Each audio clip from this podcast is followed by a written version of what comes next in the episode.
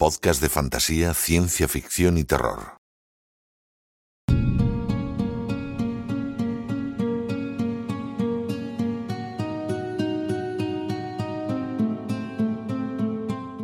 Como sabéis, eh, en nuestro tiempo de tertulia solemos tratar en un programa eh, sobre algún escritor, escritora o como últimamente eh, algún director, el caso de, Cronenberg, la tertulia sobre Cronenberg que, hicimos, y lo intercalamos con eh, tertulias sobre profesionales de, de nuestro género, ya sean editores, libreros, mm, traductores, ilustradores. Y en la tertulia de hoy vamos a, a tratar un tema que creo que es muy interesante y, y que muchos conoceréis, pero también eh, estoy seguro de que hoy nos vamos a enterar de, muchos detalles que no, que no conocíamos. Vamos a hablar sobre streamers.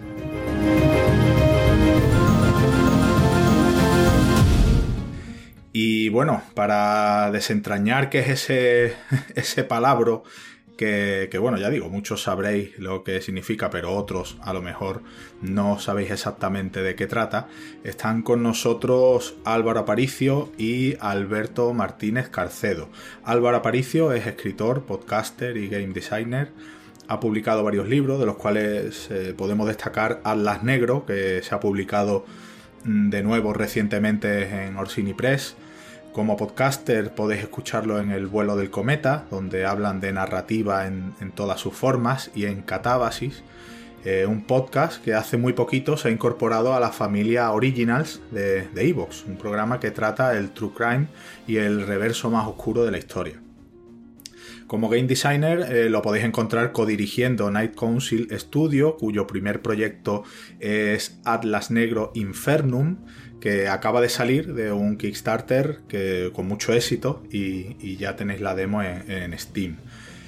Eh, Álvaro, encantado de saludarte y bienvenido a, a Podcast. Muchísimas gracias Ismael, es un honor porque Windows Manot para mí es una institución. Entonces estar aquí es como, bueno, mira, puedo marcar esto en mi calendario de adviento de las cosas que tenía pendiente por hacer. Así que nada, muchísimas gracias por la invitación. Y en una fecha que ni pintada, ¿verdad? Sí, sí, sí, sí aparte de verdad. pues muchas gracias a ti por, por aceptar nuestra invitación.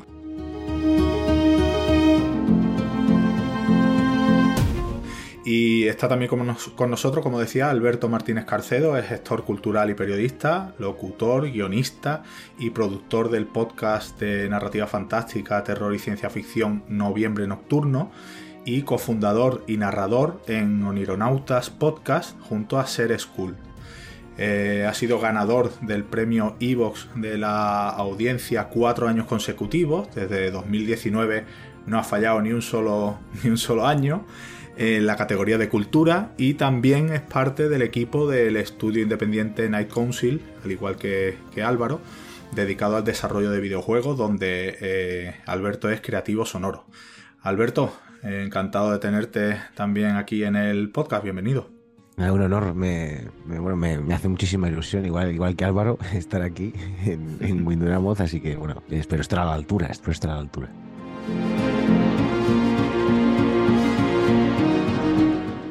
Bueno, vamos a pasar un buen ratito y seguro que, nuestros oyentes van a, descubrir cosas interesantes de vuestro, de vuestro quehacer. Porque yo creo que para empezar eh, sería interesante que nos contarais un poquito qué es eso del streaming, porque aunque muchos eh, ya sabrán de qué va, pero habrá algunos oyentes que no estén familiarizados a lo mejor con el término. Alberto, ¿empiezas tú? Sí, eh, para mí básicamente es cualquiera que a través de las redes sociales eh, se dedique a emitir cierto tipo de contenido audiovisual. Eh, de los últimos años, pues probablemente a todos les suene YouTube, que es la plataforma yo creo que más éxito ha tenido. seguida de Twitch, que se incorporó hace un poquito menos de tiempo, pero con también muchísimo éxito. Incluso Instagram tiene también este formato. Entonces, cualquiera que tenga estas plataformas y las use a menudo verá que la gente sube vídeos, cuenta sus historias y su vida. Y hay gente que ya lo ha convertido en una profesión, ¿no? A eso se le puede considerar un streamer, ¿no? Eh, y, al oficio de esos streamers se le llama el streaming, ¿no? Perfecto. Álvaro, ¿algún apunte más? Sí, yo solo quiero agregar, aparte de que Alberto lo dejó perfectamente explicado, una, una particularidad, ¿vale? Porque Santiago Ximeno, quien no conoce a Santiago Ximeno en esta casa, es un, es un crack, un referente. Me acuerdo que hizo un streaming literario. Pasa que es muy raro, me explico. Eh, había un anorrimo en marcha, no recuerdo de qué año, creo que era 2018 o por ahí, y lo que hizo Santi fue eh, ponerse a escribir en un drive, en un Google Docs que él compartió por Twitter y todo el mundo podía entrar a ver lo que él escribía en tiempo real, pero no podían modificarlo. Entonces, aunque en puridad no es un streamer como tal, sí que a nivel literario es lo más puramente streameable que tenemos. Escribir en tiempo real sobre un fichero y que eso lo puedas ver cómo va creciendo, naciendo y corrigiéndose en tiempo real. A mí me parece una pasada ese experimento y, nada, lo recuerdo porque me parece muy singular a su manera. Es verdad que con la tecnología que tenemos hoy en día se pueden hacer muchísimas cosas que, hace años ni, soñábamos. Es, increíble. Mm, una pregunta que, me hago mucho respecto a esto del éxito del streaming es eh, a ver si ustedes, mm, si vosotros me podéis aclarar por qué creéis que tiene tanto éxito un contenido en directo cuando siempre se ha dicho que una de las bazas de Internet es precisamente el poder consumir los contenidos cuando uno quiera o cuando uno pueda. Eh, Álvaro, eh, ¿tú por qué crees que ese streaming en directo tiene tanto éxito? Pues te lo respondo en dos partes. La primera es que justamente estábamos con Alberto hoy hablando, ¿vale? De que, de que Twitch, por ejemplo, tuvo un boom muy grande durante la pandemia y luego ese boom ha bajado. No significa que Twitch esté en decadencia, ni muchísimo menos, simplemente que tuvo una evolución eh, muy exagerada en un, plazo de tiempo muy antinatural para una plataforma como esta y ahora ha descendido porque la gente pues sale y hace otras cosas. Pero lo que tiene el streaming, lo que tiene, lo que tiene Twitch como mayor ejemplo, es que genera varios efectos. El primero es un efecto de, de pertenencia a un sitio tú acudes a lo que el creador está haciendo, te comunicas con él y al mismo tiempo te comunicas con la gente a la que le gusta lo mismo. Entonces, una de las, una de las bromas habituales que teníamos con Alberto y con toda la gente del vuelo de noviembre es que había un streamer que era el pinche Terneira, que hacía streaming de Age of Empires 2. Y yo entraba sistemáticamente todos los días a ver lo que streameaba. Porque era, a ver, a mí no me gusta el fútbol, pero me encanta el Empire 2. Entonces entraba a ver eso y, quedabas con gente dentro de ese chat que le gustaba lo mismo y comentabas la jugada y hablabas con el propio streamer y se genera un efecto de comunidad muy chulo en tiempo real que es mucho más cálido que simplemente abrir un vídeo al azar en YouTube, que es un contenido casi a la carta que consumes pues en solitario. Esto es una actividad muy comunitaria, es muy colectiva. Sí, Alberto. Sí, yo creo que la clave está un poco también en esa interacción con el público eh, y además Twitch ha sabido explotar muchísimo ese nicho del directo, porque YouTube tenía la opción ¿no? de hacer de alguna manera también eh, casi emisiones en directo, con, con, pero muy poco optimizada. Em, Instagram también tiene otra manera de trabajarse, pero Twitch como que dio en el clavo a través sobre todo del mundo del videojuego eh, y, de otro tipo de, entretenimiento, ¿no? Desde gente que toca música en directo em, o que simplemente charla o que está eh, montando unas piezas de Lego, no sé, había un montón de, ideas que se empezaban a explorar en el entorno de, los directos y mm, incluso pues tertulias como las puedes encontrar en la televisión más tradicional, ¿no? Pero sobre todo la forma de tratar al público yo creo que es muy distinta y es un formato mucho más versátil, en la medida también en la que se crea una comunidad em, que te puede dar su feedback directo y tú sabes lo que va gustando y lo que no, ¿no? Claro, esto da lugar a cosas muy locas a veces, pero yo creo que también algunos experimentos muy interesantes que están cambiando la forma de entender los medios de comunicación, ¿no? De hecho, una de las cosas que más se comentan últimamente es precisamente la decadencia de los medios tradicionales de comunicación en pos de un contenido mm, distinto, más humano, más cercano, menos mm, protocolizado, no sabría cómo decirlo, y más, y más em, eh, yo creo más cercano a esas audiencias que están en directo contigo y que te pueden preguntar, ¿no? Y, decir eh, lo que piensan eh, cuando mm, los medios de comunicación más tradicionales yo creo que tenían un muro mm, Sí, sí, sí. infranqueable, ¿no? Eh, para, para la gente común, vamos a decir. Creo que eso es muy importante, el tema de que la, la narrativa del, de la comunicación del streamer, al ser, al ser una persona generalmente independiente, es que su ánimo de lucro puede ser existente o no, pero siempre se sabe que cuesta muchísimo. Eso genera un discurso mucho más transparente, mucho más sincero. Muchas veces la gente se conecta a, porque eso lo veía sobre todo en plena pandemia, que se conectaban casi recién levantados, pues a comentar su día, ¿no? Y bueno, hoy vamos a probar tal juego, pero que eh, la chica o el chico acababan de levantarse y eso generaba una conexión tremendamente familiar.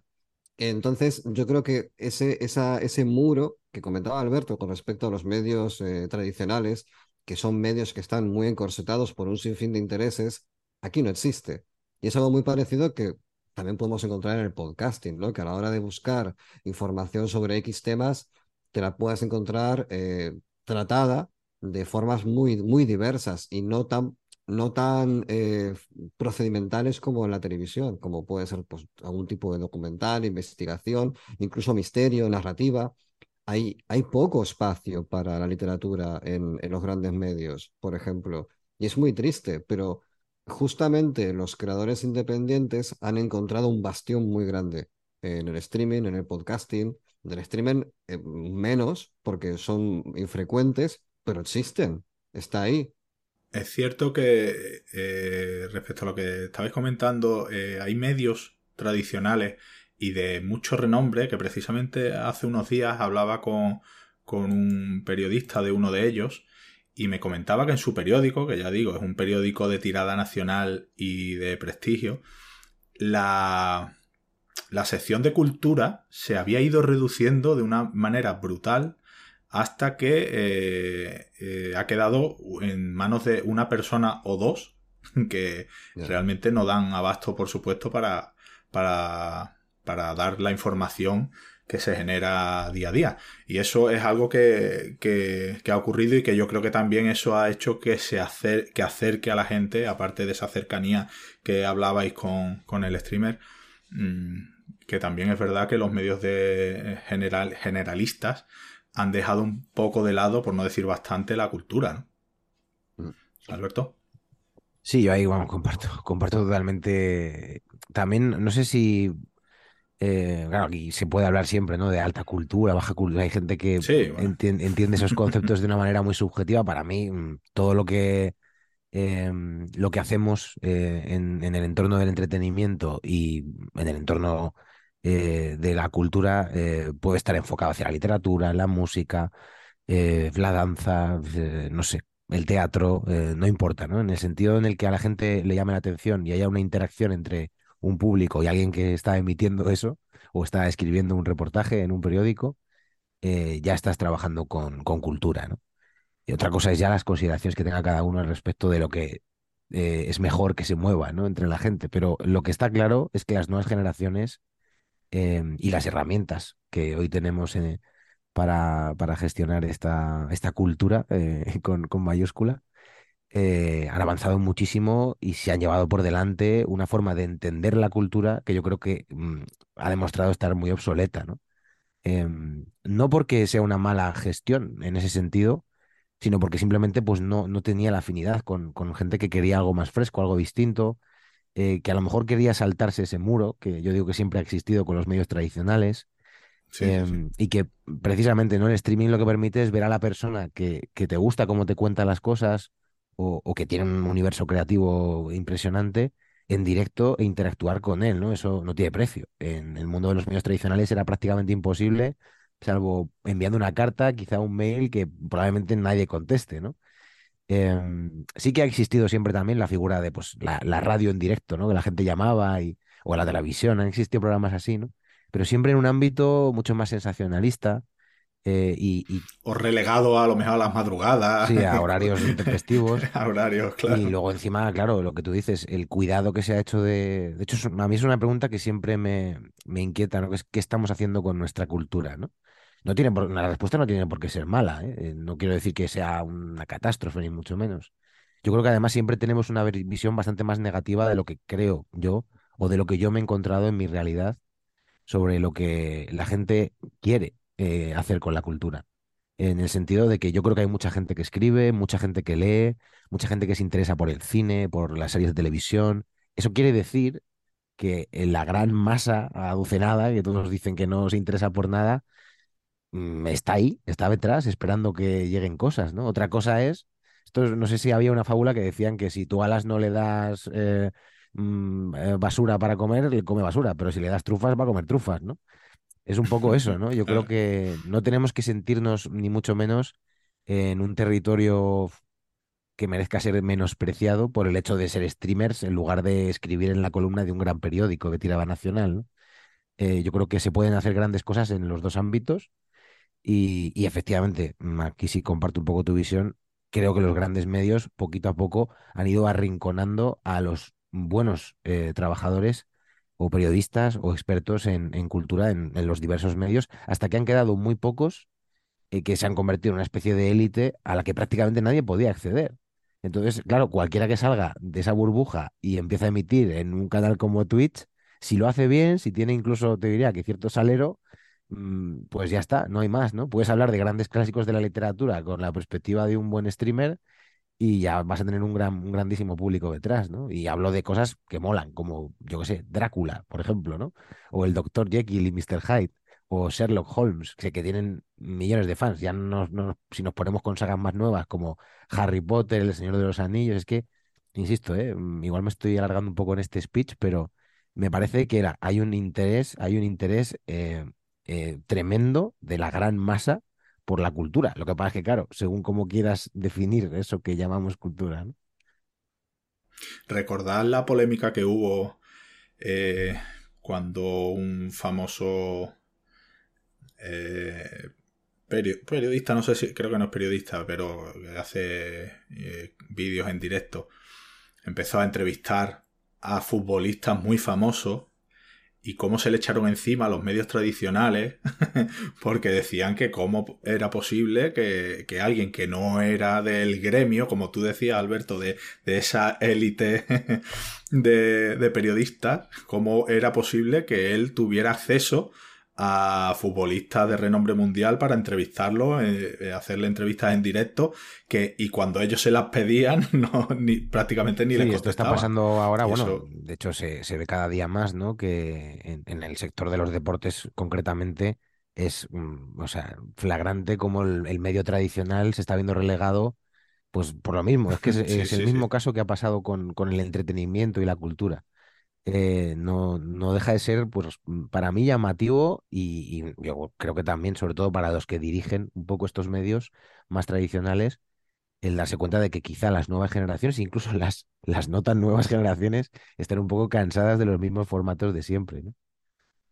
Claro, es que yo creo que, que más que echarse encima de, de, ello, lo que se tendrían es que preguntar por qué pasa claro, Yo lo que, lo que percibo justamente es que los formatos encorsetados aquellos que son menos honestos, porque tienen más intereses en contar su propia narrativa de las cosas, al final acaban colisionando con una generación de gente que a día de hoy puede tener 20, 25, incluso casi 30, que están muy acostumbrados a tener al creador cerca, a poder comunicarse, al uso de las redes. También tenemos que tener en cuenta, y esto no es por generar un debate confrontacional donde situemos, por ejemplo, al videojuego y al cine y a la literatura cada uno en, un, en una esquina del ring, pero sí que es verdad que la literatura es un medio, eh, es una forma de consumo mucho más lenta, que requiere un sustrato mucho mayor y muchas veces es difícil que con esos ritmos poder comunicar de una forma, no sé, ágil, ¿vale? Es, es más complicado. Pero yo creo que es un tema de formatos. Si tú tienes una audiencia joven que busca algo parecido a lo que han estado viendo en otros, en otros términos, como puede ser el caso de Ibai, que es un comunicador como la Copa de un Pino, Sí, me refería a él, precisamente. Eh, vamos, es el que se me venía a la mente. ¿por qué, ¿Por qué triunfó? Porque es un tío que es, vamos a decirlo en palabras un poco capciosas, porque me recuerda a Sálvame, pero bueno, no tiene nada que ver. Es un chico del pueblo. Es un chico que entró en el, en el medio, empezó a rodar, a rodar, a rodar, a rodar, funcionó muy bien y se estableció como una alternativa al mainstream. Entonces, eso al mainstream le da muchísimo miedo. Pero es que lo que el mainstream tiene que tener en cuenta es que la gente no quiere encender la tele, la gente enciende el ordenador, la gente no quiere encender la radio, quiere elegir un podcast. Las tendencias de consumo van cambiando. La tecnología ofrece un abanico mucho mayor, porque Twitch como tecnología, no sé si es del 2013 o 14, es relativamente nueva. Entonces, todo cambia continuamente. Y yo solamente lo que percibo, y esto no es una visión negativa de las cosas, ¿vale? Pero en, en, aún no, no acabo de ver en la literatura, en los libros, eh, el salto tecnológico suficiente, porque la eterna promesa ha sido eh, el libro digital. Siempre la eterna promesa está ahí, está ahí, va a llegar, está ahí. Yo no lo acabo de ver. Y si está pasando, ocurre tan lento que es casi imperceptible. No acabo de, ver un Steam de libros o un Spotify de libros, un sitio que sea tan cómodo, tan fácil, tan accesible, que todo esté ahí, de alguna manera. Yo lo que veo es un mercado digital tremendamente fragmentado en el cual el consumo es muy complicado. Y esa fragmentación acaba provocando una industria más débil. Y eso acaba repercutiendo también en los, en los comunicadores de ese medio, que lo veo mucho más disperso, más precario en general. De todas formas, eh, yo creo que es lo que decía Alberto también, que hay muchas formas distintas de, acercarse, muchas formas distintas de, consumo y, bueno, mm, lo que hay es que saber cómo llegar a ese público, como decía Alberto, que está ahí esperando que, se le ofrezcan cosas interesantes. Eh, habéis citado ya eh, varias plataformas como YouTube, eh, Twitch, Instagram. Mm, hay varias plataformas en las que se puede hacer streaming. ¿Con cuál os quedáis vosotros? ¿Qué ventajas e inconvenientes le veis a, cada una, Alberto? Bueno, yo desde luego el, nivel de optimización que tiene Twitch y de complejidad también, esto hay que decirlo, eh, es probablemente el que ofrezca más opciones al que se quiera convertir en un profesional de todo esto, ¿no? O por lo menos intentarlo. Eh, lo que pasa es que, claro, también requiere muchas horas. Eh, tiene un modelo de gamificación que dicen, ¿no? O sea, que es casi como jugar, estar viendo y likeando, utilizando iconos, de repente hay como cajas de loot de estas boxes que son muy polémicas también. Em, o sea, si quieres, ¿eh? porque todo esto también es opcional. El propio streamer decide lo que la plataforma muestra a sus eh, em, a su público, ¿no? Y, o a los espectadores que están en ese momento en el directo, ¿no? Puedes ofrecer recompensas, niveles distintos de suscripción, pero básicamente lo que sí que creo que tiene es eh, un, formato muy accesible, ¿no? Tú te conectas Em, desde cualquier lado, puedes mm, reducir la calidad, digamos, de la imagen para que se vea mejor, peor.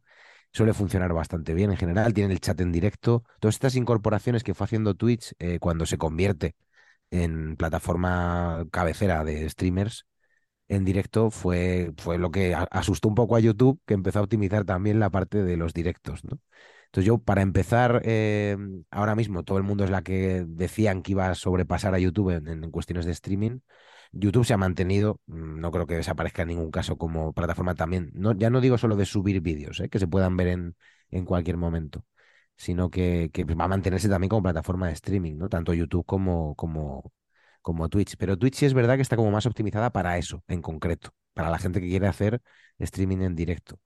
Y a pesar de su complejidad, de que requiere conocimientos, eh, yo a veces me pierdo un poco, puedes tener, en según qué casos, si no tienes una buena conexión a Internet o si tienes ciertos fallos, a lo mejor en ese sentido se puede hacer complicada y requiere una mínima inversión también en equipo, ¿no? O sea, que tienes que un buen, buen micro, buena cámara. O sea, no es, no es fácil entrar en la medida en la que requiere tener un poco unas bases, pero si las tienes y más o menos te lo puedes permitir, una vez te instalas todo, yo creo que fluye mucho el contenido. O sea, lo que es luego hacer los directos se hace muy llevadero y es una plataforma muy amigable en ese sentido para el, para el que está al otro lado, ¿no? Porque te permite un nivel de interacción con el streamer muy, muy a saco. Em, luego, eh, YouTube sí que la veo un poquito más, como que ha ido un poco a rebufo cuando lo tenía todo a su favor, porque era la que encabezaba el mercado. De hecho, hoy en día igual, ¿no? Cualquiera que, que haga búsquedas, em, ya solo por el nivel de SEO que tiene YouTube, eh, en general encuentra antes siempre canales de YouTube, casi que de Twitch, ¿no? Eh, del contenido que sea. Pero sí es verdad que aún así, pues tampoco está mal para hacer streaming en directo. Muchos la prefieren porque su contenido mayoritariamente lo han estado subiendo siempre a YouTube. en diferido, pero como hacen algún directo, prefieren subirlo a su canal de YouTube, que es donde mucha gente, como siempre, ¿no? Te va a saltar la alerta de, oye, que tal canal está en directo, ¿no? Entonces funciona un poco así, con, con esas llamadas que tenemos todos en nuestros smartphones y ordenadores, que te saltan y te avisan de que pues, uno de tus streamers favoritos está en directo. Entonces eso lo hacen muy bien las dos. Luego Instagram sí que me parece un poco menos em, masificada en el sentido de puramente para streaming. Me parece que es una plataforma más de, de perfil personal y de compartir em, quizá más tu imagen eh, que de hacer streaming en directo. Em, pero, pero sí que es verdad que se utiliza mucho para eso, para charlas, entrevistas, para, no sé, me aburro, estoy en casa, me apetece grabarme un vídeo y charlar con mi comunidad. Pues a veces utilizas Instagram, ¿no? Y es a mí personalmente la plataforma que me parece menos atractiva en, el sentido de que no, no le veo yo tan, tan eh, tanto enfoque ¿no? hacia, hacia lo que es el, el vídeo en directo. Pero aparte de eso, si tu perfil grande, porque mucha gente se diversifica, ¿no? Y a veces donde tienes más seguidores es en Instagram, pues si tu perfil está muy, muy bien optimizado en Instagram, puede ser una buena opción también. Eh, Álvaro, en tu caso, ¿qué, eh, ¿En qué plataforma? Yo me quedo con Twitch. Creo que es la más completa. Eh, está muy, muy bien planteada en el sentido de que efectivamente está gamificada. Al nacer en el entorno del videojuego, se enfocó desde el primer momento a ser visualmente atractiva, a tener un nivel de usabilidad bastante alto. Aparte, ya si te quieres meter en temas más técnicos, eh, hay muchas aplicaciones de terceros que se pueden integrar, que se pueden utilizar, que se puede maquetar tanto lo que se ve como lo que se escucha, puedes introducir sonidos, hay un montón de pequeñas eh, aplicadas de software que puedes introducir para incluso gamificar más lo que viene de base, es una locura. Si, profundizas ahí en todas las posibilidades que ofrece Twitch, es inmenso, te puedes perder y tampoco hace falta que lo hagas porque es, opcional. Si no quieres monetizar tu, tu, canal porque no te interesa que la gente vea publicidad o porque no quieres que nadie se suscriba, o eso tampoco creo que lo puedes evitar, pero si no te interesa, lo puedes hacer perfectamente. Y si quieres montarte pues un, casi un estudio de televisión, que aparte durante muchísimo tiempo fue la, alternativa y creo que sigue siéndolo, de mucha gente, de cómicos, de periodistas, que en sus despachos, en sus casas o donde sea, se han montado su, su, buena, su buen croma, su buen micrófono, su buen tal, y oye, dan una apariencia muy limpia, de buena producción, y eso pues está guay, es interesante también. Entonces Twitch, sin lugar a dudas, creo que es la alternativa primera. Luego YouTube e Instagram eh, no los evalúo porque no los utilizo, o sea, ni los consumo ni los he planificado jamás como, como alternativa pero YouTube sí que me consta que es la segunda opción más, más utilizada porque mucha gente de mi entorno pues a, de vez en cuando hace cosillas por ahí y sí que, y sí que me meto y consulto y miro. Pero Twitch indudablemente es líder. Muy bien. Eh, pregunta eh, que otra duda que me surge es eh, para vosotros, moderación de comentarios sí o moderación de comentarios no. Alberto. Uf, esta es complicada. A ver, en el directo, evidentemente, hay herramientas que las propias plataformas proporcionan para evitar lo que podemos considerar incluso un ataque de bots y cosas así, ¿no? A veces puede ocurrir. Eh, y así es un troll, eh, yo creo que ahí hay que tener mucho cuidado. Depende de lo que esté ocurriendo en el chat, pues evidentemente hay una moderación. Yo por lo menos, cuando me ha pasado algo eh, como que alguien entre a insultar o algo así, pues simplemente, además Twitch tiene un sistema bastante complejo también en ese sentido porque tú puedes banear a alguien 10 minutos, ¿no? Como una especie de castigo temporal que le mandas al rincón y luego se lo piensa o no, no lo sé, claro. También eh, el propio chat te permite automatizar este tipo de cosas, ¿no? Y luego hay gente que tiene moderadores que acompañan los directos, porque a lo mejor el streamer está, está lo que está y no está pendiente de, que haya alguien comentando según qué cosas en el chat, ¿no? Luego hay palabras clave también que a veces se pueden, incluso la propia plataforma puede banear a alguien si está haciendo algo inapropiado. Eh, no sé, hay un montón de, por lo menos en Twitch sé que hay un montón de herramientas para, para esto. Si soy yo el que tiene que tomar la decisión de moderar, por ejemplo, en otros ámbitos, eh, no tanto en los directos, pero sí en, los comentarios de mi canal de YouTube o, de mi podcast en Evox, eh, yo prefiero no contestar a los trolls, si es posible. Eh, o sea, hacer lo que dicen, no, don't feed the troll, ¿no? No alimentes al troll. Sí. Porque en mi experiencia personal, que esto también es muy subjetivo, cuando he contestado me he encontrado con gente que lo que quería o, aparentemente me ha parecido eso, ¿no? Era precisamente que yo les contestara, ¿no? A ver, luego también he tenido debates eh, que más me preocupa, porque es verdad que, joder, cuando insultan a la persona que está interpretando un papel en, un relato, eh, insultan a alguien que ya no soy yo, ¿no? Y dices, joder, ¿qué haces con eso, no? Pero es que sigo pensando que incluso a veces el hecho de bloquear esos usuarios hace que se creen otro perfil nuevo y vuelvan, ¿no? Eh, y fingiendo no ser ellos, o al revés, o diciendo, ah, me habéis bloqueado, pues he vuelto, ¿no? O sea, es, que es terrible. O sea, el nivel de troleo. Y no voy a parar. Entonces, a veces pienso que también, la mayor parte de las veces, en mi experiencia, la comunidad se autorregula sola. O sea, mucha gente reacciona ante ese tipo de comentarios y, sin necesidad de que aquello se convierta en una guerra de insultos, ni mucho menos es, es mi intención, ¿eh? Pero a donde voy es a que desacreditan a esa persona de forma mucho más educada de lo que esa persona estaba haciendo, ¿no? Entonces... Eh, eh, la desactivan, digamos. Sí, en ese sentido, eh, yo es que también el problema que te vas a encontrar si, si tienes mucha cantidad de contenido subido a redes es que va a llegar un momento en el que si estás tú solo no lo puedes gestionar. Si tú tienes un, una persona que trabaja para ti o que trabaja contigo o un equipo de trabajo que se dedica a moderar las redes, ok, pero cuando estás tú solo llega un momento que el nivel de comentarios, si tienes muchos canales abiertos, puede ser muy, enorme, ¿no? O sea, al día además. Claro, si tienes un canal pequeñito con pocos seguidores y demás, pues bueno, te puede entrar alguno, pero, pero claro, cuando ya tienes un nivel, un volumen alto, ahí puede entrar. Sí, ahí es donde. Sí que es verdad que, por ejemplo, ha habido, últimamente me pasa mucho en Evox, pues que yo que sé, de repente aparece un mensaje con un teléfono móvil, además de soy un chamán que cura los males de amor, y claro, ese tipo de cosas yo sí veo, porque más suelen ser mensajes enormes, larguísimos, ¿no? Se ven fácilmente.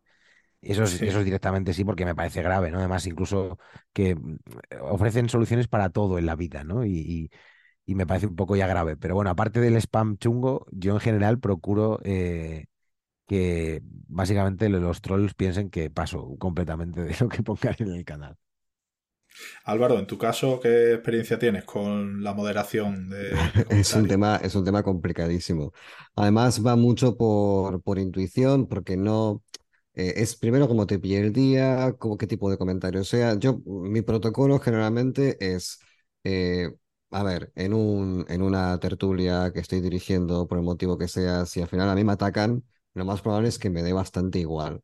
Pero claro, si atacan a la gente que tú has invitado al programa, tienes una responsabilidad moral para que esa persona que tú has traído a tu casa se sienta cómoda. Entonces, e, es probable que te veas forzado a intervenir de alguna manera. ¿Con qué dureza? Eso es difícil de, establecer porque depende cómo sea el mensaje.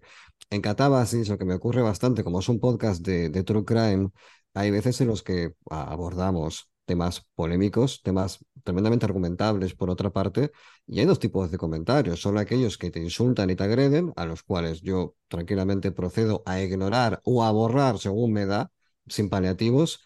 Y si es un argumento desarrollado, eh, que va más allá del insulto, yo hay veces que respondo porque yo quiero saber por qué piensas de esa manera, ¿vale? Porque hemos hecho un programa sobre heroína, la historia de la heroína, y para mi sorpresa hay mucha gente que la defiende. Entonces yo quiero saber, hay gente que me ataca y me dice, eso es mentira.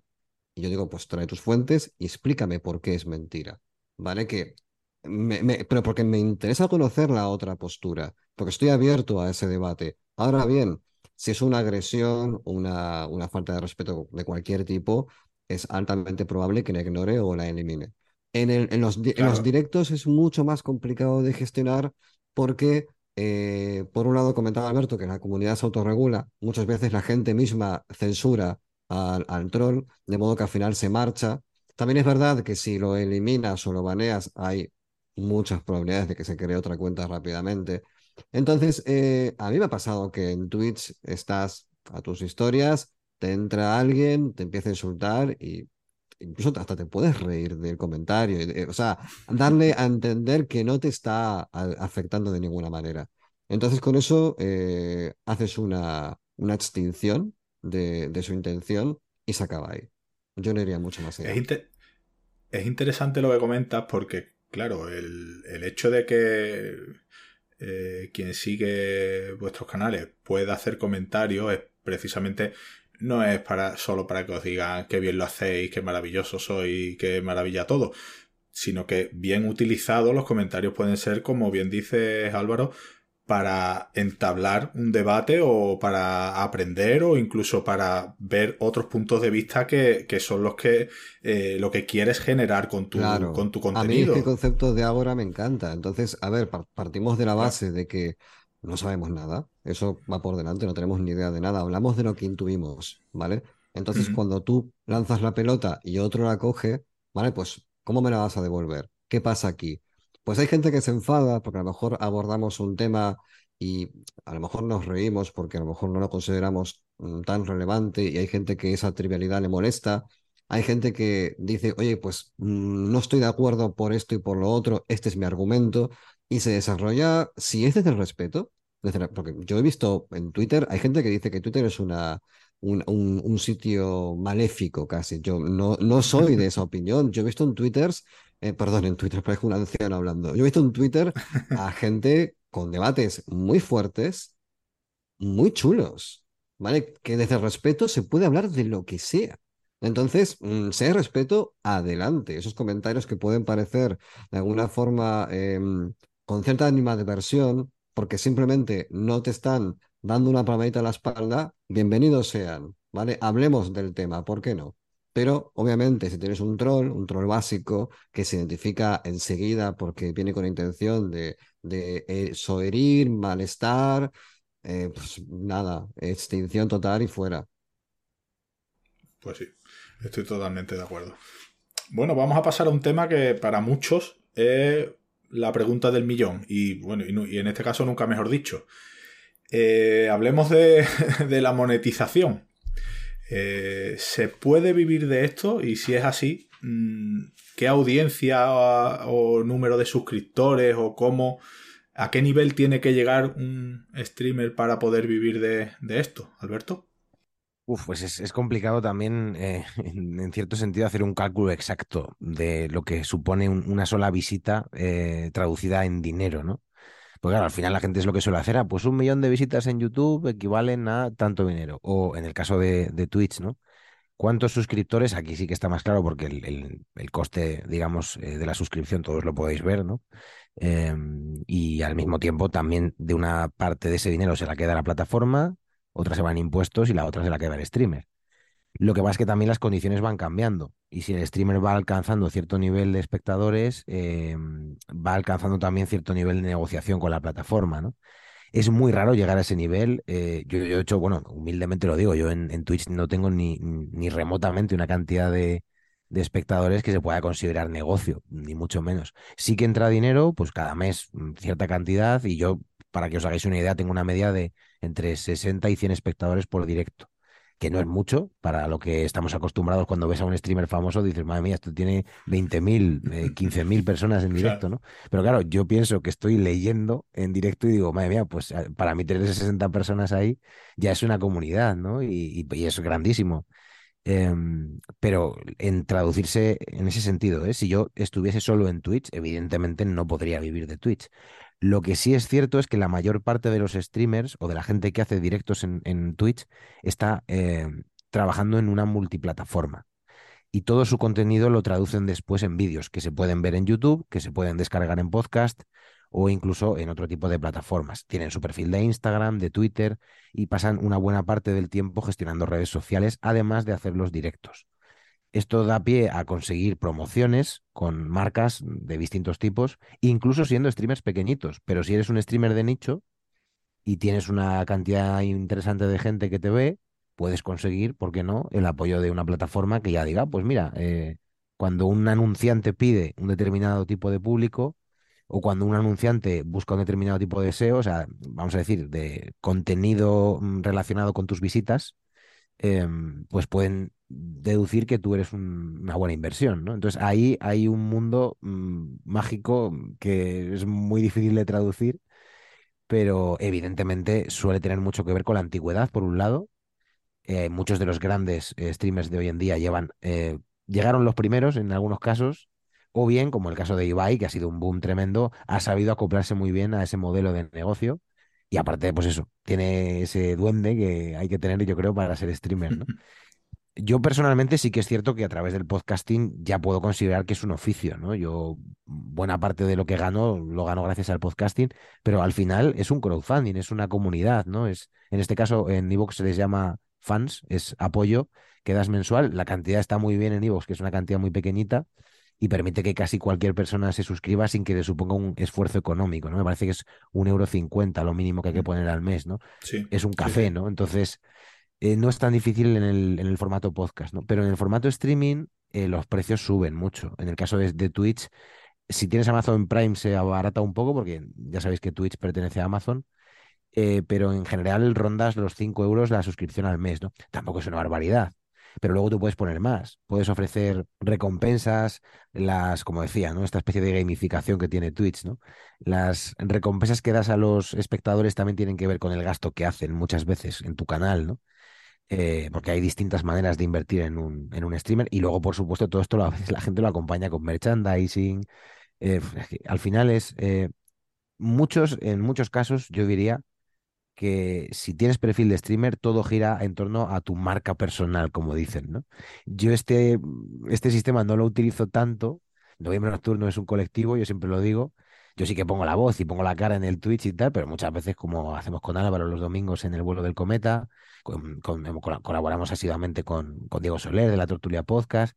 Es más una comunidad en la que, pues, por suerte y a lo mejor también por, por estar ahí dando el callo mucho tiempo, al final, pues sí te creas un grupo de gente que está interesada en lo que tú haces.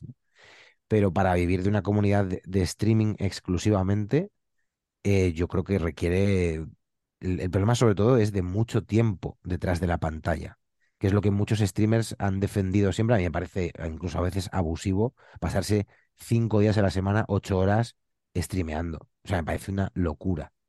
Eh, hay gente que lo ha sabido diversificar, como digo, dejando esos vídeos que tú subes a Twitch, se los pasas a un equipo de producción que básicamente te recorta partes que son interesantes, quita las partes un poco menos coherentes, porque el streaming puede dar lugar a cosas muy delirantes, y luego te lo suben a YouTube, donde también las visitas se contean en dinero, eh, según la publicidad. Esto tenerlo muy presente. Tú puedes permitir en tu canal, en el caso de YouTube, que aparezcan tres anuncios o dos o uno, que aparezca a la mitad del vídeo, al principio o al final eh, que las marcas que te anuncian sean de un tipo o de otro. Mucha gente, por ejemplo, no le. De hecho, me, me hizo gracia cuando te mandan el test de. No, yo no quiero bancos petroleras o energéticas. O yo, porque claro, a lo mejor tú estás en contra de eso, ¿no? Eh, es eh, todo ese mundo de la publicidad dentro de YouTube influye muchísimo en lo que tú vas a sacar por cada visualización. El tiempo que pasa una persona viéndote. O sea, el nivel de cálculo al que llegan las automatizaciones de las plataformas es mm, complejísimo y se puede traducir en que una comunidad muy pequeñita, con 50 o 60 espectadores, genere bastante dinero. Y gente que a lo mejor tiene 2.000 personas eh, en ese directo, el, el consumo que hacen de ese streaming no genere tanto dinero, ¿no? O sea que es, es muy Claro relativo. que, que hay mucha gente que piensa que a lo mejor eh, hay gente que desconoce un poco este mundo que puede pensar que 10.000 visualizaciones o 10.000 tiene Sí, sí. necesariamente que generar más ingresos que 1.000 y, y no tiene por qué, porque depende de, muchas de muchas variables, como estás diciendo.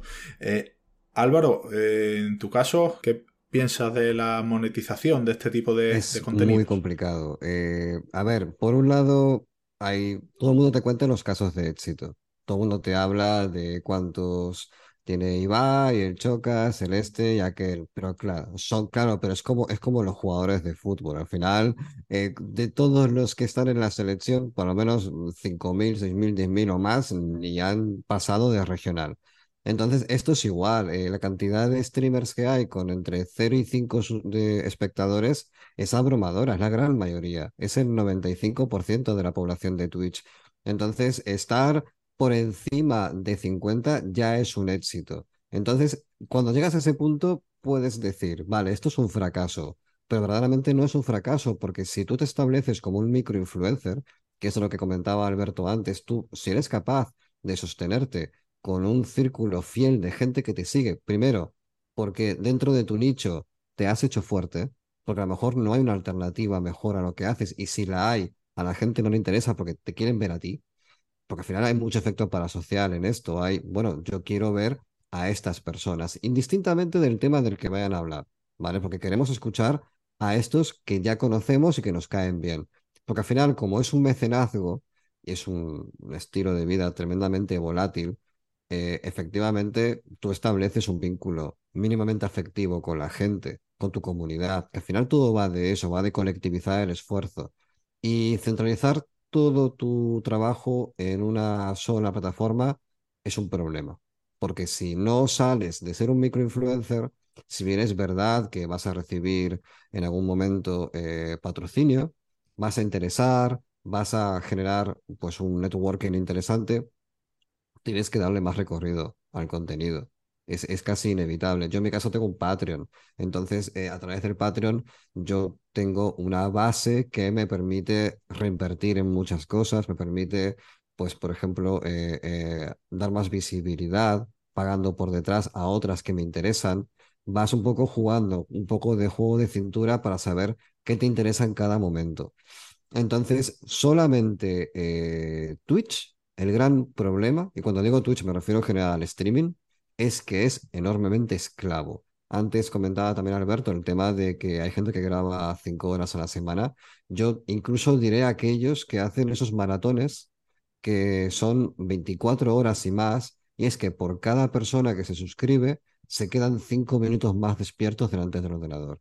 A mí eso me parece criminal. No sé cuánto sacarán al final de la carrera. A lo mejor vale la pena, pero hostia, es que es muy esclavo. Y el problema es que es un tipo de trabajo que es que es un trabajo. Ya no es lo que yo querría hacer. Ya no es hablar de aquellos temas que a mí me mueven a coger un micrófono. Ya es ser eh, efectivamente esclavo de un sistema que te exige ser entretenimiento 100% durante más tiempo de que considero razonable. Sí, y tener que, como bien dice, de ya tener que pensar en cosas que a lo mejor cuando entraste porque te apetecía hablar de ciertas cosas, ahora tienes que plantearte eh, algunos aspectos que de entrada ni, ni, te pasaban por la cabeza por ese... Pues mira, pues esto que lo dices es muy interesante porque, por ejemplo, tenemos un, a un youtuber streamer muy conocido que además pasó por el vuelo del cometa hace año y medio, Baity Bait, que es un, un, pues lo ha petado bastante fuerte se abrió un Patreon, ¿vale? Y hace dos días dijo, lo voy a cerrar el Patreon porque me está esclavizando muchísimo, porque me veo obligado a hacer cosas que yo no quiero hacer para poder mantener el sistema operativo. Entonces, eh, la misma gente decía, es que tus últimos vídeos son un poco reguleros. Claro, es que los ha hecho con toda la prisa del mundo porque son muchas deadlines, son muchos frentes abiertos. al final no puedes a todo. Entonces lo más inteligente es intentar hacer un solo contenido que sea muy identitario y que lo puedas utilizar en muchos sitios, con pequeñas variantes, pero que sea una sola cosa, y centrarte ahí. Pues sí, la verdad es que eh, es interesante porque, bueno, al fin y al cabo, evidentemente cada uno pone el límite de hasta dónde eh, quiere llegar, pero es cierto que hay veces que, que uno llega a puntos como has comentado, en el que te das cuenta de que estás haciendo cosas porque ya, digamos, te sientes obligado a hacer cosas que realmente no, no encajan con lo que originalmente tú, tú, querías hacer. Es interesante, la verdad. Bueno, eh, vamos a hablar de la presencia de nuestros géneros eh, en el streaming. Eh, hablarnos un poquito cómo conocéis muchos canales relacionados, ya sea en España o, fuera de España. ¿Nos podéis destacar algunos, Alberto? Sí, yo creo que afortunadamente, eh, y aunque ha pasado, o sea, ya como decía Álvaro, también ha habido una época más dorada, quizá en Twitch hubo un momento en el que todo el mundo se lanzó. Ahora, ahora hay gente que está pensando en incluso todavía empezar, ¿no? Eh, a, streamear, eh, y me refiero al sector cultural, la literatura fantástica. Em, yo, bueno, yo de hecho el primer canal que vi en Twitch de, literatura específicamente fue el de Café de Tinta, que es un, clásico también. Eh, las chicas estaban ahí, pues eso, de charleta eh, con, recomendaciones de libros y demás. A mí me gusta también bastante uno que es no tiene tanto tiempo, que es Magos y Medianos, em, que habla mucho de, pues sobre todo del Señor de los Anillos y de Harry Potter, bueno, en general de literatura fantástica también. Eh, soy gran fan de Maglor, con el que alguna vez he colaborado, que él hace sobre todo vídeos de, de, análisis de Juego de Tronos eh, y también de otras obras como mm, Dune, por ejemplo, hizo un especial en directo hablando un poco pues cuando sale la película, la última. Em, también eh, los chicos de dentro del monolito también han sacado su propio canal de, de Twitch, aparte de, que no paran en redes también. Pues que hay, hay bastantes. De hecho, bueno, aquí tengo unos cuantos que, por ejemplo, en, en Twitch está Gisbanos, em, aunque habla también, habla sobre todo de ciencia ficción.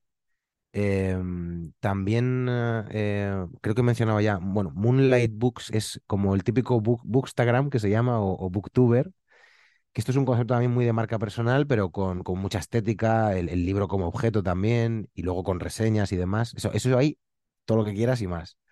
Eh, te- bueno, yo además creo que la primera de todas fue em, eh, como, bueno, pionera, por así decirlo, ¿no? Tampoco es que, que esto sea, eh, es que no es tan antiguo, es que es de 2015, yo creo que empezó a hacerse famoso el término este de, de booktuber, ¿no? Eh, hoy en día ya, pues, se puede considerar que, que debería haber, aunque no la hay, ¿eh? En, en Twitch una sección de cultura o de literatura o, o de algo parecido a esto. Y, y creo que la primera fue Raquel eh, Bukish, es el, el nick, si queréis, em, que ella empezó en YouTube y se convirtió pues en el canal de reseñas con más suscriptores, ¿no? Y luego sí que ha hecho, hace algunos directos y demás, ¿no? Pero bueno, así a grandes rasgos es un poco lo que me ha venido rápidamente a, a la cabeza, un poco los que he pensado, eh, repasando mi, mi lista. Em, pero, pero bueno, que si se pone uno a buscar, al final esto va por palabras clave. Tú dices, ah, pues me apetece ver un vídeo sobre, no sé, el último libro de Stephen King, por ejemplo. Y es muy fácil encontrar a distintos eh, youtubers o streamers que han tratado ese tema, aunque su canal específicamente no esté dedicado en exclusiva a esto, ¿no? Sí, pero puedes encontrar contenido. Eh, ahora hablaremos también de vuestros contenidos, por supuesto, pero Álvaro, eh, ¿qué, ¿con qué mm, canales te quedas tú de nuestros géneros? Pues yo me remito a, la lista de, de Alberto. Eh, yo creo que los que no los conocía a todos, pero los que sí conocía me están, están listados por él. Yo, por ejemplo, sí que mm, me ha gustado bastante ver la evolución de la comunidad de dentro del monolito, que es como web, creo que llevan ya 10 años, me parece, eh, dándole con el tema de artículos, relatos, etc, etc. Y el salto a, al Twitch, pues mm, ves cómo crecen, ves cómo evolucionan, se forma su propia comunidad en activo, no sé, está chulo. Café de Tinta es un clásico, ha- han, est- han estado siempre ahí, son, son referenciales y, y me quedo con esos dos de ejemplo, porque son, son un poco el, el, el, el, el classical, ¿no? Café de Tinta muy top y dentro del monolito que han pues crecido, aún siguen ahí dándole, hacen creo que eh, semanales, no sé si continúan en estas fechas haciéndolo, pero es un buen sitio para acercarte y, y básicamente disfrutar de literatura, porque es lo que hacen, ¿no? Se pueden hablar de microrelatos, de géneros literarios, de, de autores, yo qué sé, eh, está muy bien, la verdad. Es curioso lo que comentáis ambos de, de webs, que en origen fueron webs de hace a lo mejor, bueno, como decía Alberto, tampoco estamos hablando de hace muchos, muchos años, pero sí es cierto que ha habido en algunos casos, como en- dentro del monolito, una evolución curiosa e interesante de cómo empezaron a lo mejor con webs, incluso con webs o blogs, inclu- incluso muy básicos, eh, subiendo contenido y cómo han ido evolucionando a medida que han ido apareciendo nuevas herramientas, cómo han ido eh, cambiando de canal o añadiendo canales eh, hasta llegar, como bien habláis ahora, al fenómeno que ha supuesto Twitch eh, con, los, con los directos. Mm, ya hemos citado, sobre todo al principio, cité algunos de, vuestros, de vuestros trabajos, pero bueno, vamos a hablar un poquito más en profundidad de, de ellos.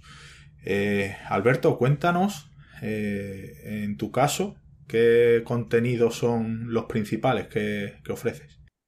Bueno, yo lo, que más eh, tiempo me lleva, dedico y lo que más me, apasiona es el podcast, que básicamente es, ya sabéis, pues como una radio amateur, una suerte de radio hecha en casa. En el, caso de Noviembre Nocturno, que es el canal que, llevo en iVoox, eh, básicamente es radioficción, ficción sonora y, relatos de fantasía, terror y ciencia ficción ambientados con música, efectos, un breve análisis inicial y una conclusión, ¿no? Así con un toque un poco delirante en los primeros compases del programa, si escucháis, bueno, aquello era un, delirio tremendo, pero bueno, yo me lo pasaba muy bien, nunca tuve aspiraciones de que esto fuese una forma de vida, pero como no, no pude dejarlo en ningún momento, se convirtió en una cosa que me, me gustaba mucho hacer y, y seguí, manteniendo cierto nivel de periodicidad y al final empezó a llegar el, mundo del podcast a, cierto nivel de éxito también, ya no por, en, en mi caso solo, sino como plataformas de podcasting, Evox en concreto, se convirtió un poco en el centro neurálgico en España de muchos podcasters, ¿no? Y ahí empecé a conocer a gente, se crea una comunidad. eh, bueno, es un poco el centro de todo el contenido que subimos eh, semanalmente, todos los domingos, y a veces incluso hasta dos días a la semana subimos programa, ¿no? Em, luego sí que empecé a hacer Twitch hace un par de años también, donde hacemos directos de lectura, mm, de análisis literario y de a veces temas un poco más peregrinos, ¿no? Em, normalmente temática relacionada con, con el mundo de, de la literatura en, en general. Pero sobre todo lo más curioso que estoy haciendo últimamente a través del foro que hay en noviembrenocturno.es, que es la página web oficial que tenemos, es lo que se llama el de Profundis, que es un juego de rol, eh, pero que funciona a través de escritura. Es decir, mm, básicamente el, el juego consiste en que un jugador escribe un trocito de la historia y el resto de jugadores la continúan. Y es como un cadáver exquisito. Al final la aventura se construye con ficciones escritas y leídas en directo, ¿no? Em, así que bueno, es un poco loco. Eh, yo pensé que iba a tener una vida más o menos breve, pero llevamos ya casi año y medio con esto, ¿no? Bueno, por supuesto, eso se ha sumado también todo el núcleo del Patreon de Álvaro, que en su momento hacíamos eh, pues de todo, desde mm, eh, world building, construcción de mundos en el taller que tienen el Patreon de Vuelo del Cometa, hasta luego, bueno, los, los programas que se van, que se van desarrollando también con ya, yo creo que también cierta antigüedad, pero que Sí, eso, por supuesto, medio, le cedo, le cedo la palabra a Álvaro para que hable de Vuelo del Cometa. Sí, mira, vamos a contextualizar un poco porque a lo mejor la gente me- se marea y va a buscar el canal de Twitch, bueno, el cometa y va a encontrar una cosa que yo me hice en su día, pero para hacer en plan de tranquis. Pero es que verdaderamente el vuelo del cometa es un podcast, pero que se graba eh, como si fuese un programa en la parrilla de noviembre en el Twitch de, de Alberto, ¿vale? Estamos los domingos 20-30 y ahí hacemos la grabación, porque en su momento eh, lo grabábamos encerrado. ¿vale? Alberto estaba empezando a, a trastear con, to- con- con todo el tema del Twitch, ¿vale? Yo reconozco que me sonaba todo a chino mandarín, o sea, no entendía nada. Dije, y, y un día dijo, oye, ¿qué te parece si hacemos esto en directo? Yo dije, pues hagámoslo. Y hasta hoy. Y, y está guay porque, claro, tú puedes ver en directo cómo la gente reacciona a ciertos temas, cómo se va generando el debate que inicialmente comentábamos eh, eh, contigo, Ismael, cuando, cuando la gente se, involucra en el contenido que tú desarrollas. También es verdad que es un poco más difícil, porque, claro, no deja de ser un crudo directo. Entonces, hay veces que el, el nivel de, de error o las cosas que dices, pues te pueden dejar un poco más vendido, porque a veces la mente es tramposa y lo has dicho, y no hay vuelta de página, porque las 60 personas que estaban ahí no han escuchado. Entonces, claro, eso es un poco, es un poco el, el- el- riesgo, ¿no? Y también la parte bonita de que es muy orgánico. Y con respecto a los, a los contenidos, yo como soy muy anárquico, siempre lo he sido, ¿vale? A mí lo que me gusta es eh, hay una, un colectivo, ¿vale? De gente que forma parte de mi Patreon, de noviembre, del vuelo del cometa como tal, un poco gente de todas partes que se ha ido uniendo a esta caravana de locura. Y muchas veces mm, viene una persona y dice, tengo un tema, ¿lo puedo desarrollar? Y yo le digo, pues adelante. Y ya está. Y tenemos un programa. Es que es muy, muchas veces se hace de esa manera. No, no, o sea, sí que es verdad que tenemos una agenda. Yo durante mucho tiempo he establecido un planning de los programas, aún lo tenemos, de hecho, pero si por el medio se mete algo muy interesante que hay que abordar ya, porque a lo mejor, no sé, vino un compi eh, el otro domingo que presentaba un libro que tradujo él y, nos pusimos a hablar del libro y se acabó, porque al fin y al cabo, el vuelo del cometa, y, aunque esté transversalizado a través de Noviembre Nocturno, su, su intención es de hablar de los temas que nos interesan a nosotros. Entonces, eh, es muy heterogéneo. De hecho, hace poco rompimos un poco la, la, frontera del videojuego, que lo teníamos como un eterno pendiente, y dijimos, oye, vamos a hablar de, de algún videojuego. Que aparte estaba desde hace tiempo el run run dando vueltas, e hicimos un doble especial de Silent Hill, y dijimos, oye, se puede hablar de esto, a la gente le interesa esto, sigamos hablando de esto. Y vamos a hablar de cine, vamos a hablar de los temas que puntualmente nos llaman la atención. Entonces, la forma en la que escogemos los temas es ordenada dentro de su caos, porque todo va una cosa detrás de la otra, pero cómo van surgiendo es un poco a veces espontáneo, 100%. Pues precisamente eso también os quería preguntar. Eh, Álvaro ha contestado a la perfección. Eh, Alberto, en tu caso, los contenidos, eh, ¿cómo decides los temas de los que de los que, vas a tratar? ¿Lo tienes todo estructurado o vas, te gusta improvisar o, si aparece, como dice Álvaro, un tema de repente interesante que a lo mejor no habías pensado en él, ¿lo incluyes? ¿Cómo, cómo trabajas? En sí, sí, yo, yo ahí, vamos, diría que es, que es todo muy, muy discordiano, muy caótico.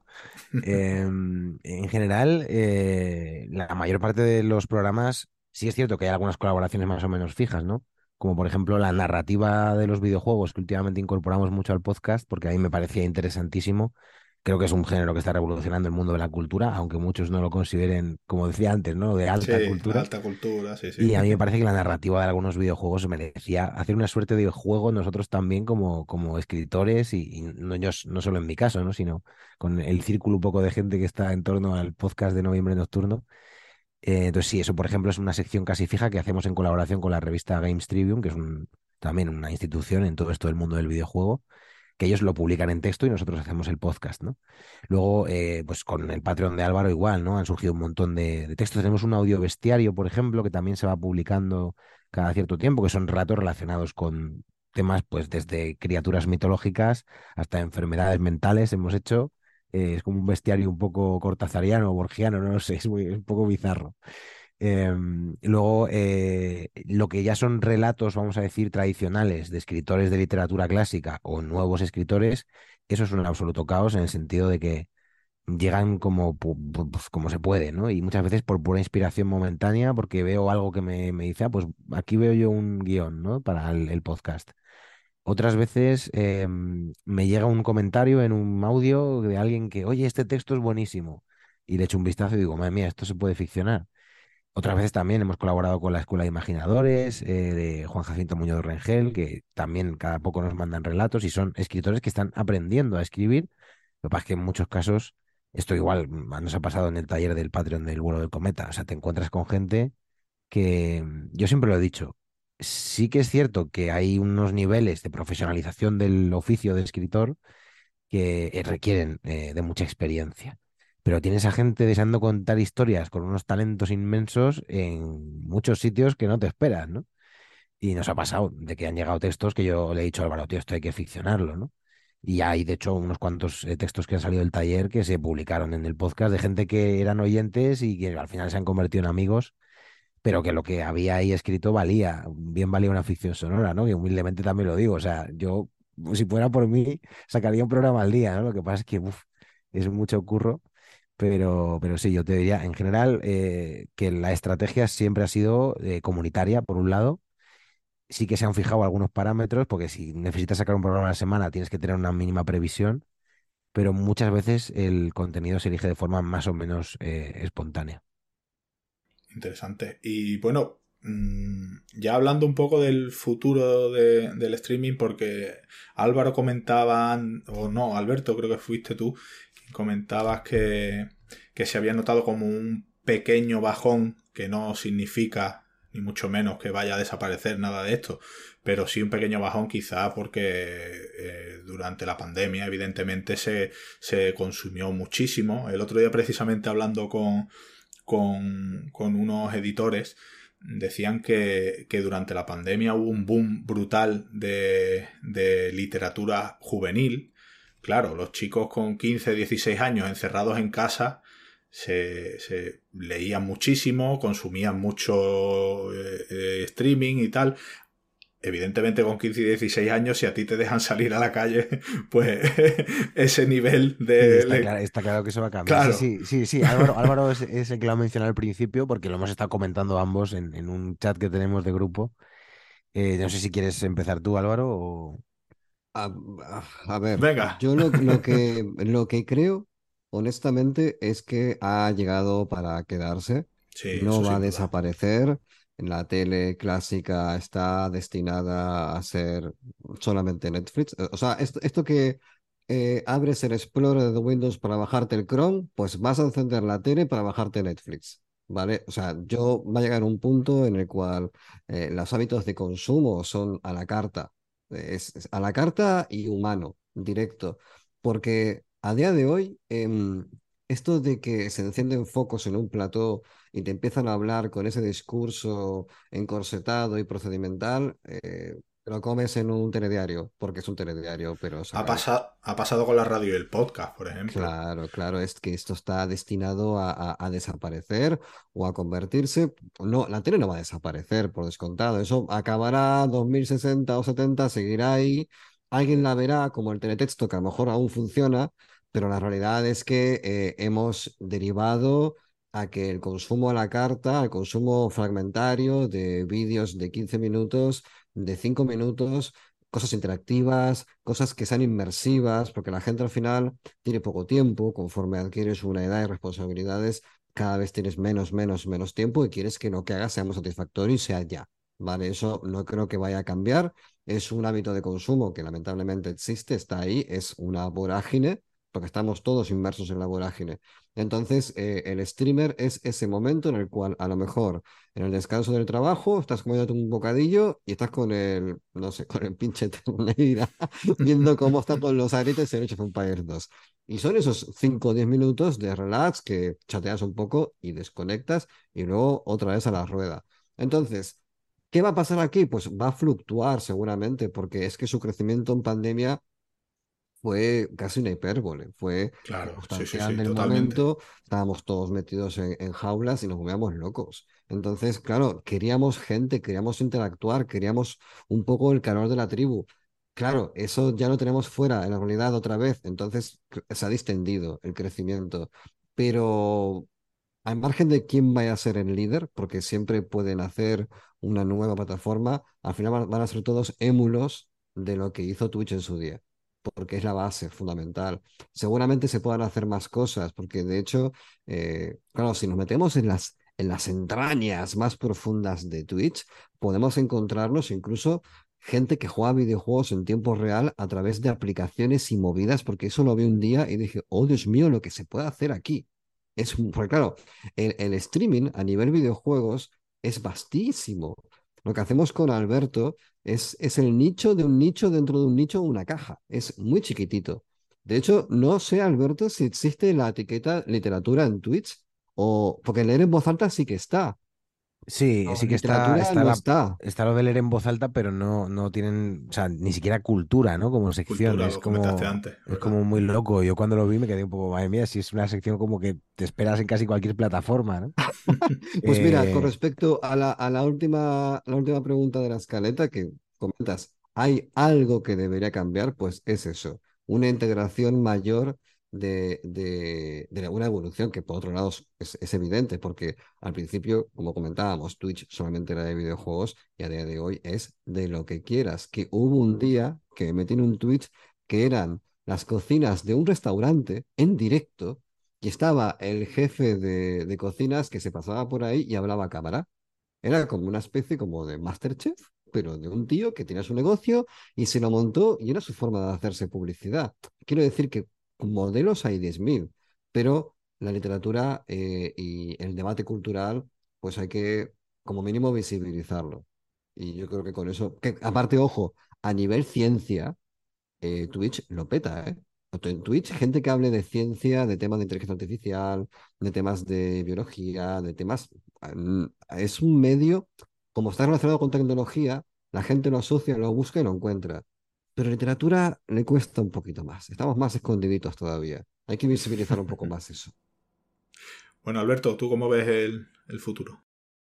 Bueno, pues yo, eh, eh, insisto una vez más, ¿no? A pesar de que muchas veces eh, sí se percibe cierto pesimismo en, cómo estamos gestionando nuestra cultura y en que parece a veces un erial, ¿no? El, el mundo del streaming de este tipo de contenidos. Yo, mi, mi, experiencia es totalmente contraria. Lo que pasa es que tienes que ir a lo que te gusta, tienes que buscar eso, tienes que moverte en ese, en ese entorno digital, ¿no? Que a veces es un poco experimentar y, y pasar tiempo en redes para encontrar un poco tus eh, aliados y, sobre todo gente a la que seguir, a la, que ver, o incluso convertirte en creador de contenido, ¿por qué no?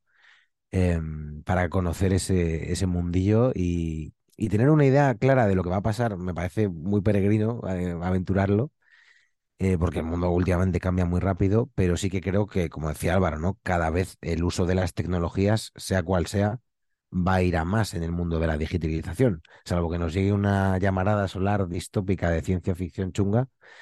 que no la descartemos. Que no podemos descartarla a estas alturas, pero, pero que nunca se sabe, ¿no? En cualquier caso, em, yo sí que apuesto por esto, claramente, le estoy dedicando mi vida a ello, eh, con el riesgo que sé que entraña, que es, es, un mercado muy volátil, mucha gente está en, está en la cumbre de YouTube durante unos meses y luego se le pasa la moda a la gente y ya se van a otros canales, ¿no?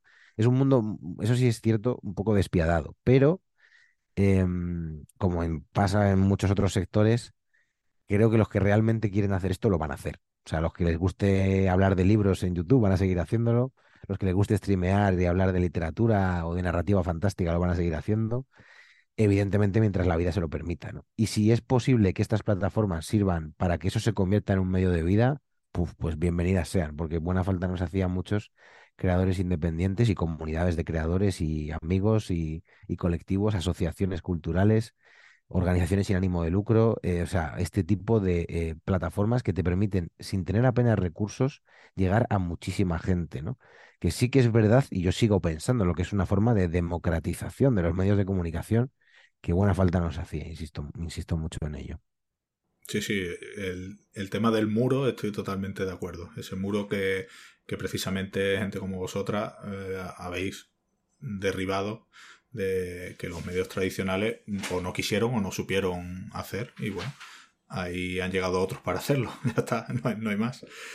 Bueno, y ya vamos a ir terminando. Eh, ¿Nos podéis hablar un poquito de, de los proyectos que, que, tenéis ahí en el horizonte y que, que se puedan contar? Claro. Álvaro. Pues ahora mismo me estoy metido en una rueda. Entonces, soy como un hámster, no paro de girar siempre sobre lo mismo. Pues a ver, el, vuelo del cometa va a continuar de forma indefinida porque eh, yo llegué, estoy en un punto de mi vida en el cual francamente me da igual que crezca o que no crezca o que yo creo que siga, porque se ha convertido en el, en el punto de unión de tantas cosas, es un cruce de caminos. Y en esa hoguera hay tanta gente alrededor que yo no quiero que se pierda. Entonces, para mí el vuelo del cometa es, es eso, es amistad.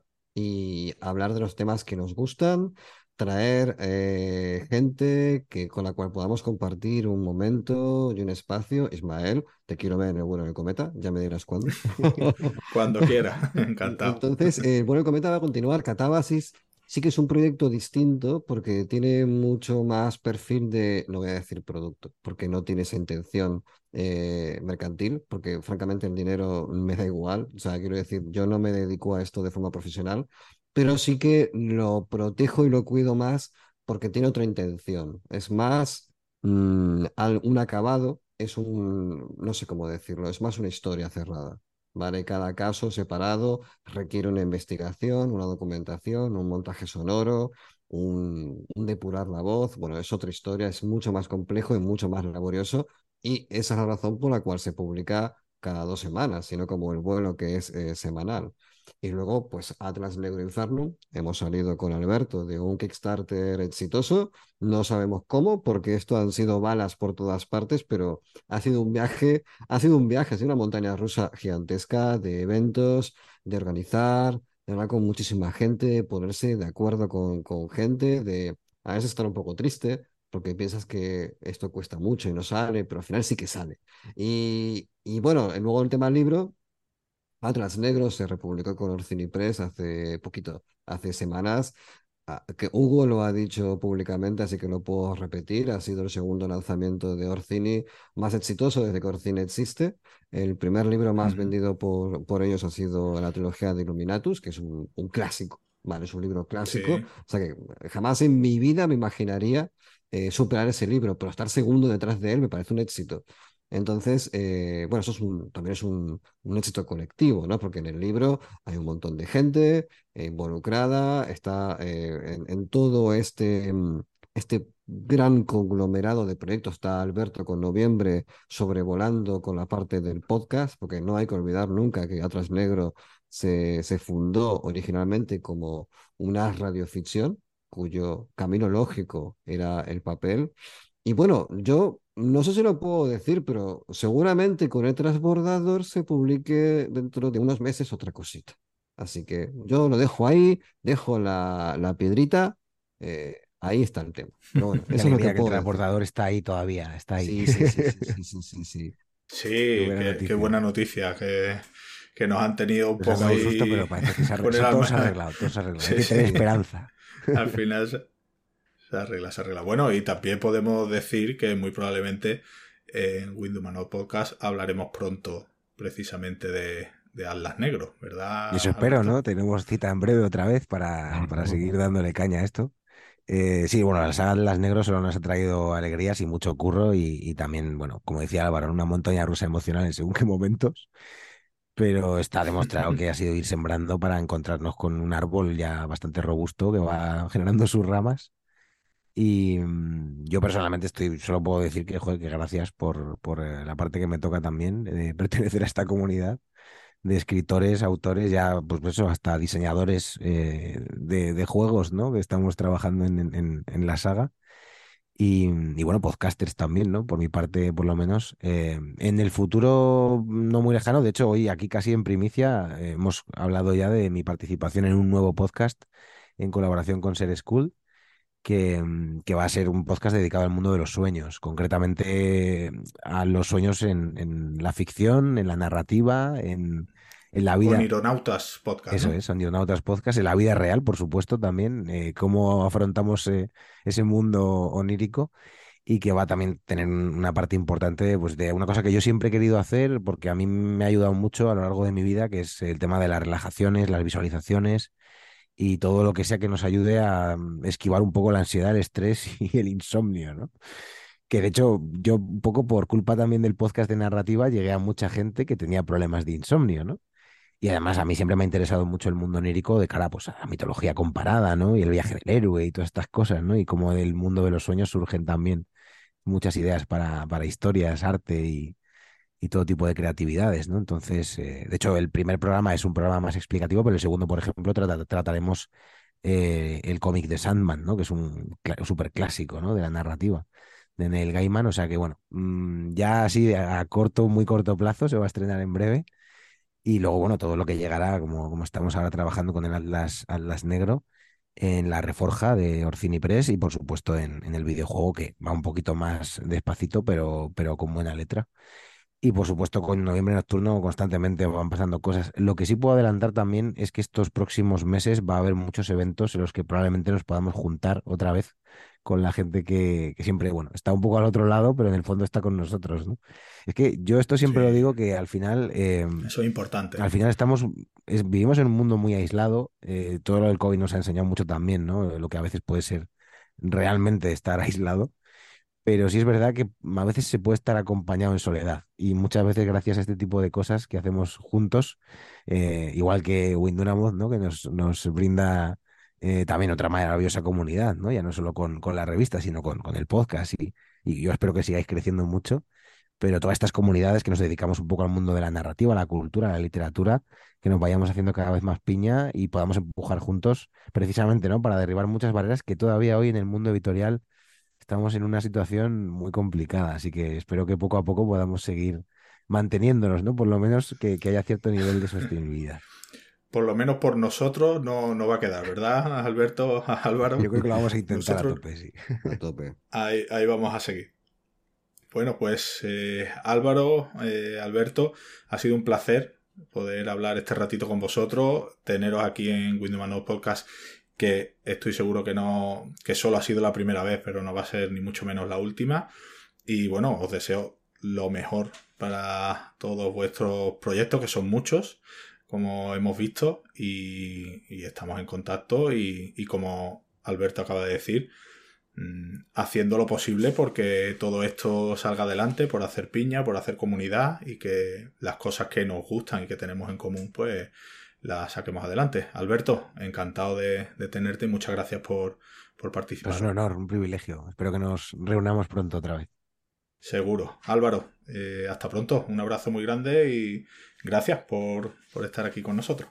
Pues muchísimas gracias. Ya, ya lo dije al principio, pero reitero, para mí Windows es una institución. Eh, yo de hecho aún me acuerdo cuando chillé como un conejo loco cuando se me publicó no recuerdo si fue en la, en la, en la tercera edición, la tercera revista, un relato y dije, oh Dios mío. Y claro, es que la revista tiene muchísima entidad. Eh, y dentro del panorama actual nacional, sois referenciales. Entonces, por estar aquí para mí es un lujo. Eh, muchísimas gracias por la invitación.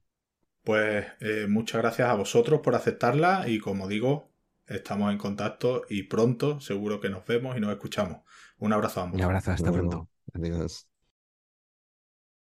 En Windumanoz queremos traerte lo más interesante de la actualidad de los géneros especulativos, junto con la mejor ficción corta y el mejor arte. También queremos ayudar a los autores dándoles voz y visibilidad. Y para todo ello, necesitamos contar con tu espada.